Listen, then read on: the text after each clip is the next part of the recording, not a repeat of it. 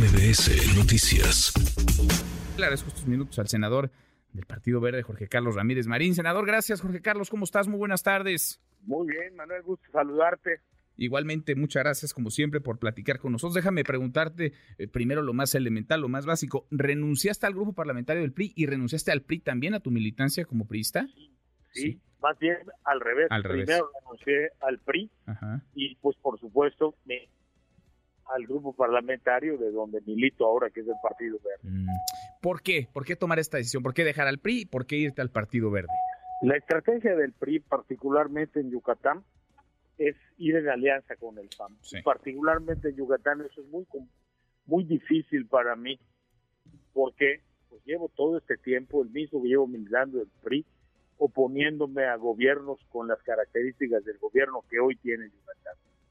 Con un gobierno de opacidad, un gobierno falta de transparencia, un gobierno que privilegia la imagen de los gobernantes antes que las necesidades apremiantes y ahí están las epidemias desatadas hoy en Yucatán que llenan los hospitales como prueba fehaciente de lo que estoy diciendo.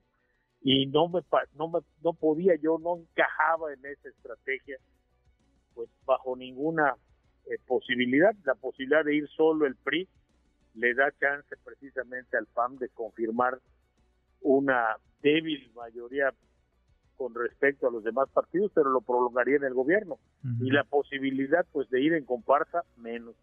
Entonces eso forzó mi decisión y la verdad estoy muy satisfecho por haberlo hecho. Satisfecho de irte al Partido Verde donde te recibieron pues con los brazos abiertos, porque tú eres muy conocido y eres muy popular en, en Yucatán, no de ahora desde hace mucho tiempo. Le sumas un montón al Partido Verde, senador. Pues espero que sí, porque de eso se trata. Hay una larga relación con ellos.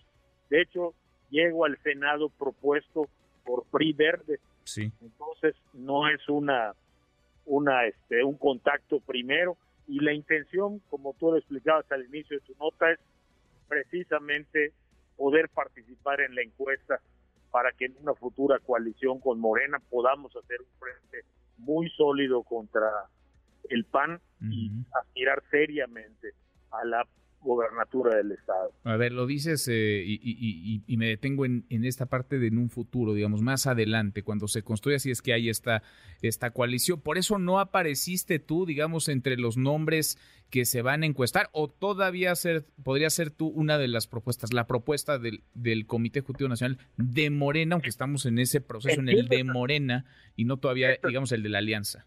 estas tres instancias, ¿no? El primero, esta, este consejo, que pues es un poco difícil si te incorporaste dos días antes que el consejo de Morena te vote. Este, este consejo es más bien para sacar pues a las cartas de Morena, y posteriormente vienen dos instancias. Una, la en la que el comité, comité de elecciones incorpora las cartas después de analizar los perfiles propuestas por los partidos aliados y la otra, una encuesta de conocimiento que entiendo se aplica a todos y por la explicación que escuché que daba la senadora Citlali Hernández, pues igual puede agregar que también puede quitar. Ahora te van a decir algunos en Moreno, pues que se, que se forme el senador, pues aquí llevamos varios en, en Morena un buen rato, así como tú llevabas muchos años en el, en el PRI. Eh, ¿Qué les dirías a aquellos que militantes de tienen Morena? absoluta razón, que tienen toda la razón, es normal, no podemos pensar en llegar y avasallar los derechos, el tiempo, la militancia que otra gente llega, pero al mismo tiempo, si la encuesta ofrece posibilidades, pues vale la pena meditar una alianza que consolide un triunfo en el Estado Mm, se trata de buscar ganar. Y yo no solamente estoy buscando la cabeza, estoy buscando sobre todo consolidar esa alianza. Sé que sumo y sé que con mi participación crecen las posibilidades de triunfo y ujú, sé que, bueno, si me dan la oportunidad de ir al frente, también ujú. crecen esas posibilidades. Pero no lo negociaste, es decir, no es voy yo o No. no, o no. No, la- la respaldo, no apoyo. propuesta- Ujú. La propuesta es que esté en la encuesta el senador y que lo midamos junto con los demás. Y les agradezco mucho a los del Partido Verde que ellos sean los que me hayan propuesto formar parte de esta posibilidad. Pues esa es la, esa es la propuesta. No, nadie te garantizó que tú vas a ser el no, candidato. Claro que no, de ninguna manera. Yo creo que una cosa interesante de este cambio son estas formas, ¿no? Porque aquí no dependes de que de creerle a alguien. Aquí pues está la encuesta. Y en esa encuesta tienes que tener los resultados suficientes, pero al mismo tiempo también te da la posibilidad de ir construyendo en tanto la encuesta se va desarrollando. Y aquí mi ánimo totalmente es el de poner mi esfuerzo y mi conocimiento precisamente en extender puentes, en crear consensos, en tejer alianzas sólidas para que podamos ganar Yucatán, que es lo más importante. Bueno, si resultas tú ganador de la encuesta y candidato de la 4T, digamos, de la Alianza Morena, Verde, Partido del Trabajo en Yucatán, vas a pues vas a tener que defender al, presidente López Obrador, las políticas del presidente López Obrador, porque de lo que se habla es de la eh, continuación de la, de la transformación, de la, de profundizar en esa, en esa transformación. ¿Te ves así? O, va a ser muy complicado ese, pues ese, déjame llamarlo así, ese malabar?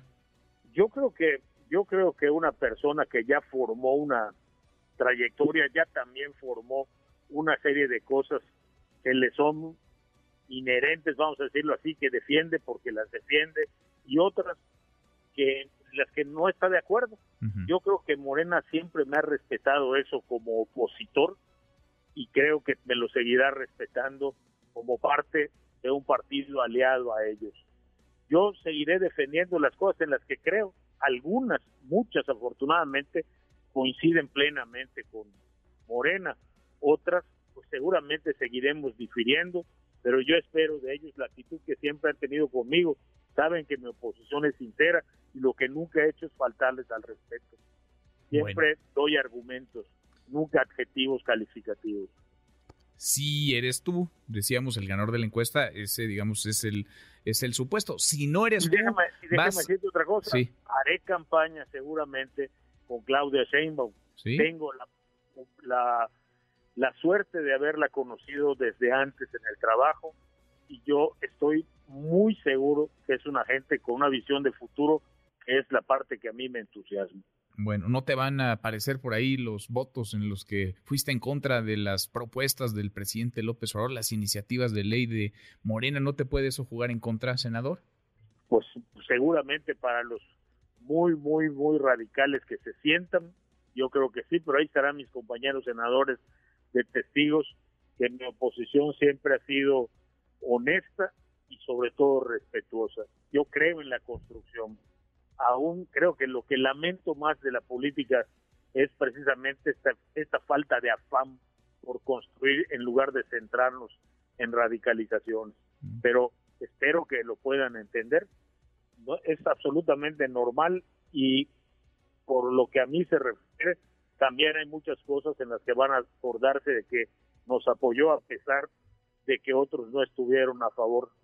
No, generalmente no voto con la gradería, generalmente voto con conciencia y seguridad de lo que estoy aprobando o rechazando. Mm, bueno, si resulta que no eres tú el que gana la encuesta, ¿vas a apoyar al candidato del Verde, de Morena, del, del PT, si van juntos, claro, en Yucatán? Sin lugar a dudas, porque de eso se trata. Si aceptas jugar, si pides un espacio para jugar, es que vas a aceptar los resultados. Bueno, pues sigamos platicando en el camino. Como siempre, te agradezco. Gracias, Jorge Carlos. Muchas gracias, senador. Muchísimo gusto, como siempre. Gracias, igualmente. Muy buenas tardes. Redes sociales para que siga en contacto: Twitter, Facebook y TikTok. M. López San Martín.